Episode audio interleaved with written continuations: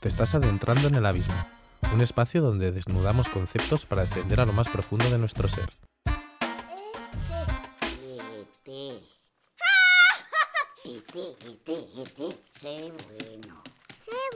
Eso también se lo he enseñado. Deberías devolverle su dignidad. Esta es la cosa más ridícula que he visto en mi vida. Teléfono. ¿Teléfono? ¿Ha dicho teléfono? ¿Ha dicho teléfono? ¿No entiendes lo que está diciendo? Ha dicho teléfono. Casa. Eso es. Ahí está la casa de té.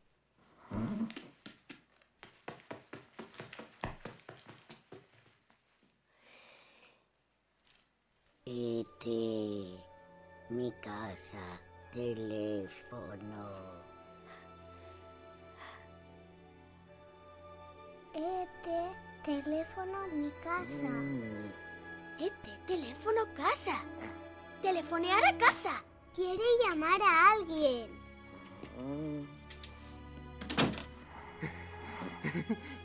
¿Qué hace ese tío así? Este teléfono, mi casa. Está hablando, ¿no, Elliot? Mi casa. ¿Este telefonear a casa? Este teléfono, mi casa. Y vendrán. Vendrán. Mi casa. Nacemos en una casa que recibe el nombre de hospital. Son cuatro paredes que albergan la vida y la muerte. Cuatro paredes que ven desfilar el constante movimiento y ciclo de la humanidad. Después nos trasladamos a otra casa. Otras cuatro paredes que a golpe de hipoteca de nuestros progenitores nos irá viendo cómo avanzamos en nuestra evolución personal. Vamos creciendo y siempre buscamos el refugio de las cuatro paredes. Ladrillos y cemento que ejercen como pilares de nuestra seguridad particular. Pero es cuando vamos alcanzando la madurez de nuestro ser, cuando nos damos cuenta de la diferencia que existe entre una casa y un hogar. La primera hace mención a cuatro paredes, mientras que un hogar está compuesto de cuatro paredes, recuerdos, fotografías del paso de nuestras vidas y de ese cariño que por arte de magia se puede generar hacia los ladrillos de nuestra infancia, hacia el cemento de nuestra vejez. Porque en definitiva no hay nada como el hogar, como el dulce hogar. Hogar, dulce hogar.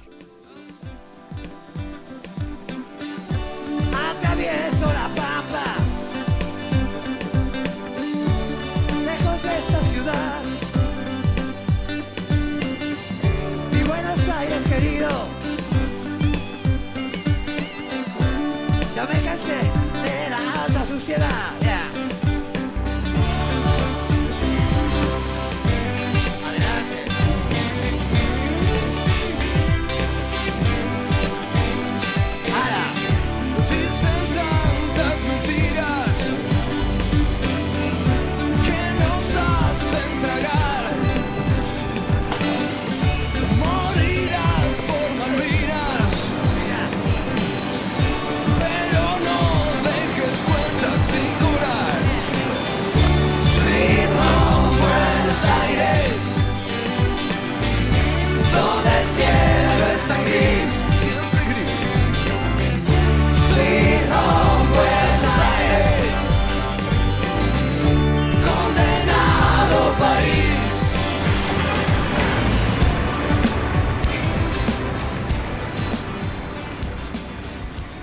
Transcurso de los años se puede ver reflejado en las grietas de una casa, en el óxido que acompaña las bisagras de las puertas, en las persianas que no encuentran con precisión su camino para volver a ser enrolladas. El paso del tiempo refuerza la teoría de que antes las construcciones se realizaban con mejores materiales. Es el avance de las distintas épocas lo que ha provocado que cualquier hogar se haya convertido en los ojos de la historia. Pero lo que es innegable es que la morada siempre ha tenido ese papel de lugar de cobijo, ha sido el nido de alegrías y lágrimas. Y por sus rincones han pasado muchos lutos. En ocho años que dure el luto no ha de entrar en esta casa el viento de la calle. Haceros cuenta que hemos tapiado con ladrillo puertas y ventanas. Mientras podéis empezar a haceros el ajuar. Yo sé que no me voy a casar. Prefiero llevar sacos al molino. Todo menos estar sentada días y días dentro de esta sala oscura. Eso tiene ser mujer. Malditas sean las mujeres. Aquí se hace lo que yo mando. Ya no puedes ir con el cuento a tu padre. Hilo y aguja para las hembras. Látigo y mula para el varón. Eso tiene la gente que nace con posibles. En nuestros bolsillos solemos albergar la cartera que nos ayuda a pagar el alquiler o la hipoteca de nuestra casa, las llaves del vehículo que nos permite movernos de nuestra casa, la llave que da paso a la entrada de nuestro domicilio, la llave que abre directamente la puerta de nuestro hogar. Al final nos parecemos al que llevaba el ladrillo consigo para mostrar al mundo cómo era su casa. porque la casa simboliza nuestra patria más inmediata. Si a uno le preguntan a qué ciudad o país se siente perteneciente, seguramente acuda a aquel sitio, aquella estancia donde creció. Uno se siente parte de pocas cosas, pero el vínculo que crea uno con su residencia se torna casi patriótico. A veces este sentimiento se ve roto, y el dolor se clava más que una tela roída y desgastada por el viento.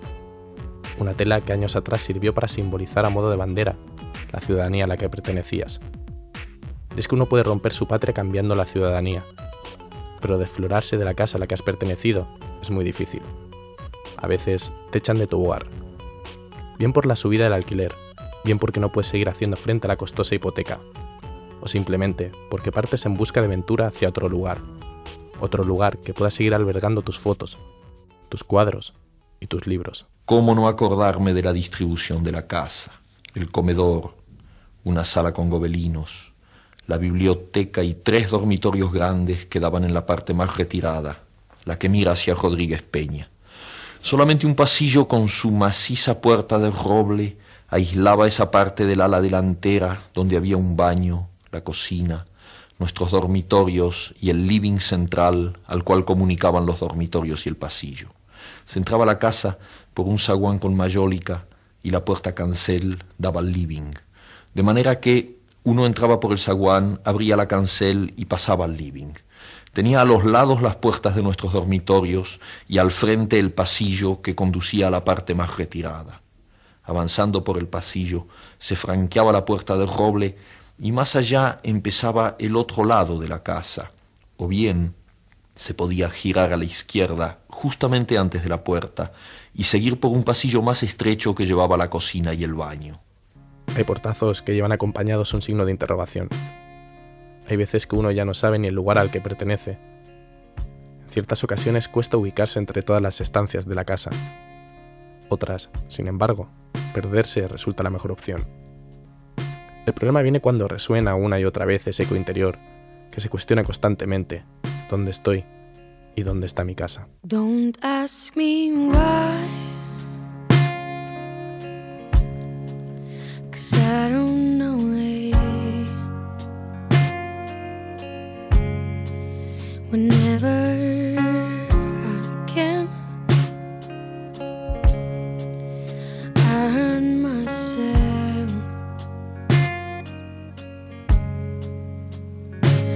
I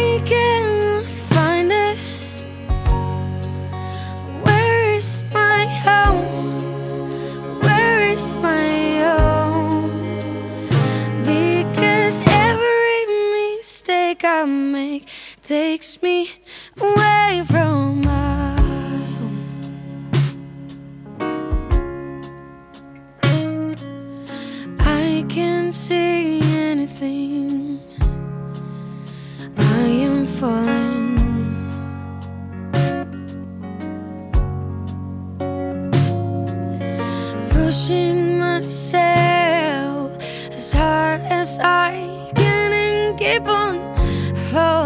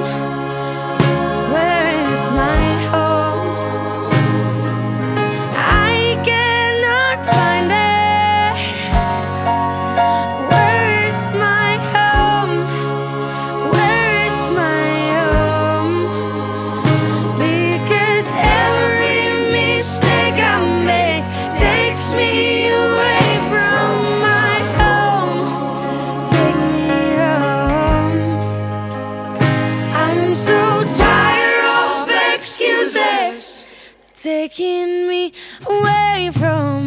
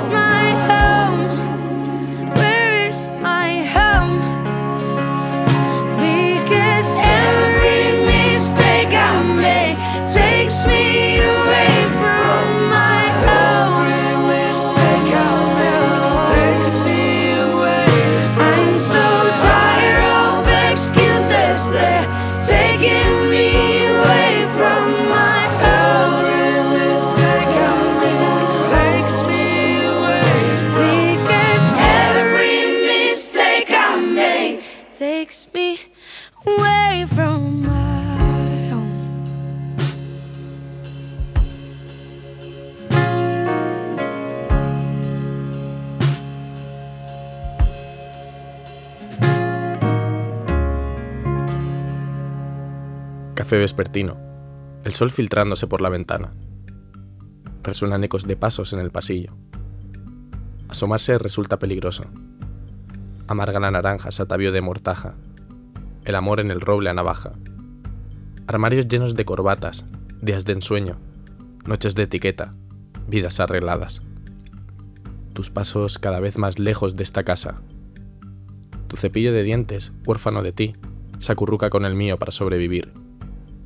Botellas vacías que de viñedos alegraron nuestra vida. Recuerdo eterno de aquel bisiesto año. Fuego nocturno con alevosía, estanterías y platos de cocina. Bemoles y sostenidas cargando el peso del día a día. Te olvidaste las zapatillas de estar por casa. Cajes de salir con prisa. Cajes de salir corriendo. Orejas mordidas. Sueños en vela. Latifundios amorosos de los más poderosos. Se escucha un portazo. Creo que ya no estás. Creo que te has ido. Igual no volverás. La casa y yo te echamos de menos.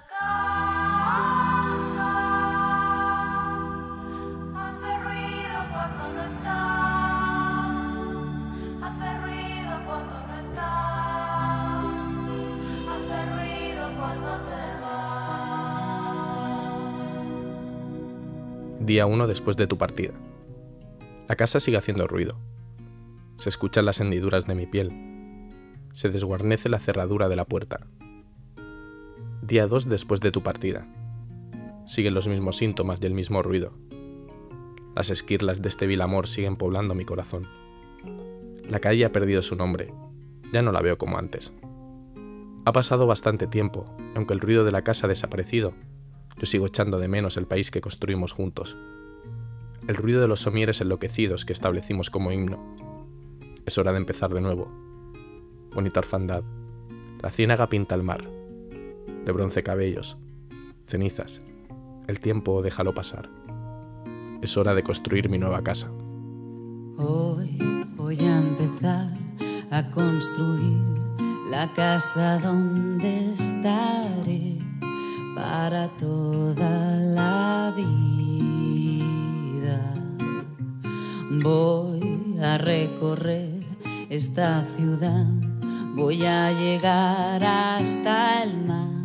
El mar me cura la herida. Y voy a saltar.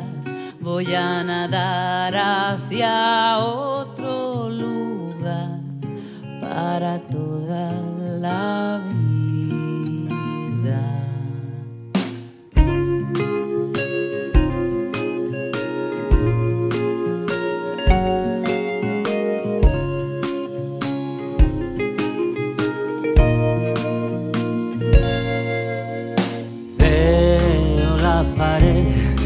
donde colgué las fotos que acumulé durante toda la vida.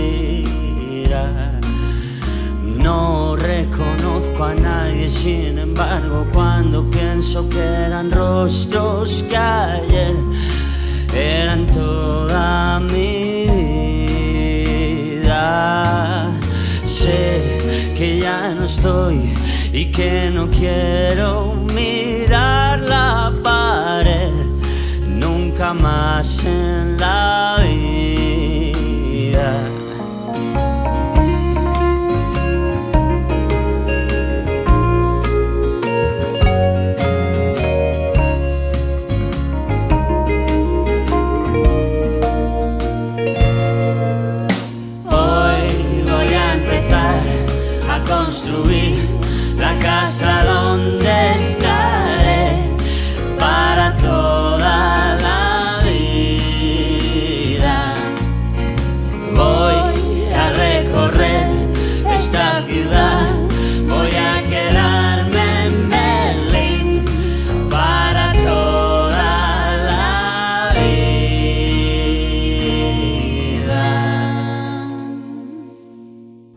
Háblame del Euribor.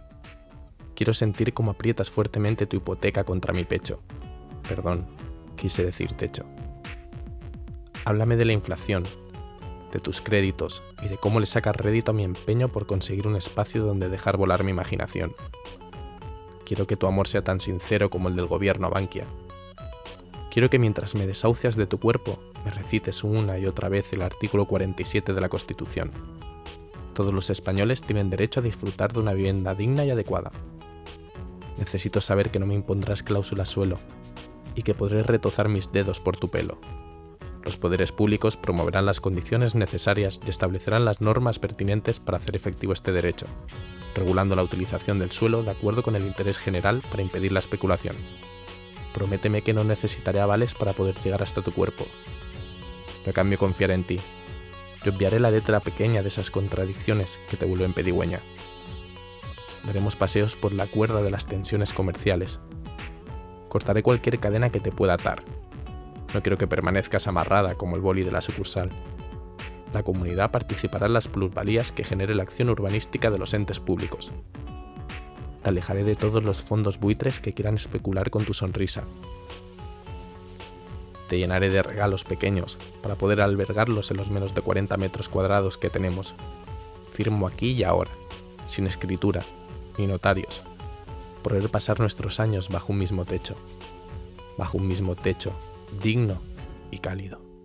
Si hoy tenemos este debate aquí es porque se han producido más de 400.000 ejecuciones hipotecarias, es porque hay miles de personas que están más allá de los límites de lo soportable, es porque hay gente que ha muerto directamente y, por lo tanto, en nombre de toda esta gente, necesitamos una solución para toda la gente afectada. No vamos a aceptar que se sacrifique a una generación entera que, como hemos dicho, ha sido víctima de una estafa. Además, cuando nosotros diseñamos estas medidas de mínimos, todavía no existía el Banco Malo. Ahora se ha creado el Banco Malo, pues es la oportunidad de crear ese parque de alquiler social. No nos vamos a contentar con ese fondo creado con el último decreto, que nos parecen, sinceramente, las migajas. Seis mil viviendas son migajas en un país que acumula millones de viviendas vacías. Las propias entidades financieras hablan de que en sus manos estamos alrededor de un millón y pico de viviendas vacías. No vamos a aceptar seis mil viviendas, que además son los bancos quienes van a decidir cuáles son, y todo hace pensar que al Sareb, al Banco Malo, van a enviar las mejores viviendas y las migajas, las de la periferia, las estropeadas, las que nadie quiere y no tengan salida en el mercado, esas los bancos quizás se las ofrezcan a las personas desahuciadas. Eso no nos parece admisible. Son insuficientes, los criterios de acceso también excluyen a la mayor parte de gente afectada y además entendemos que qué viviendas se destinan al alquiler no lo deben decidir las entidades financieras que hasta ahora han destacado por su pésima y criminal gestión, sino que lo debe decidir la gestión pública, el interés colectivo.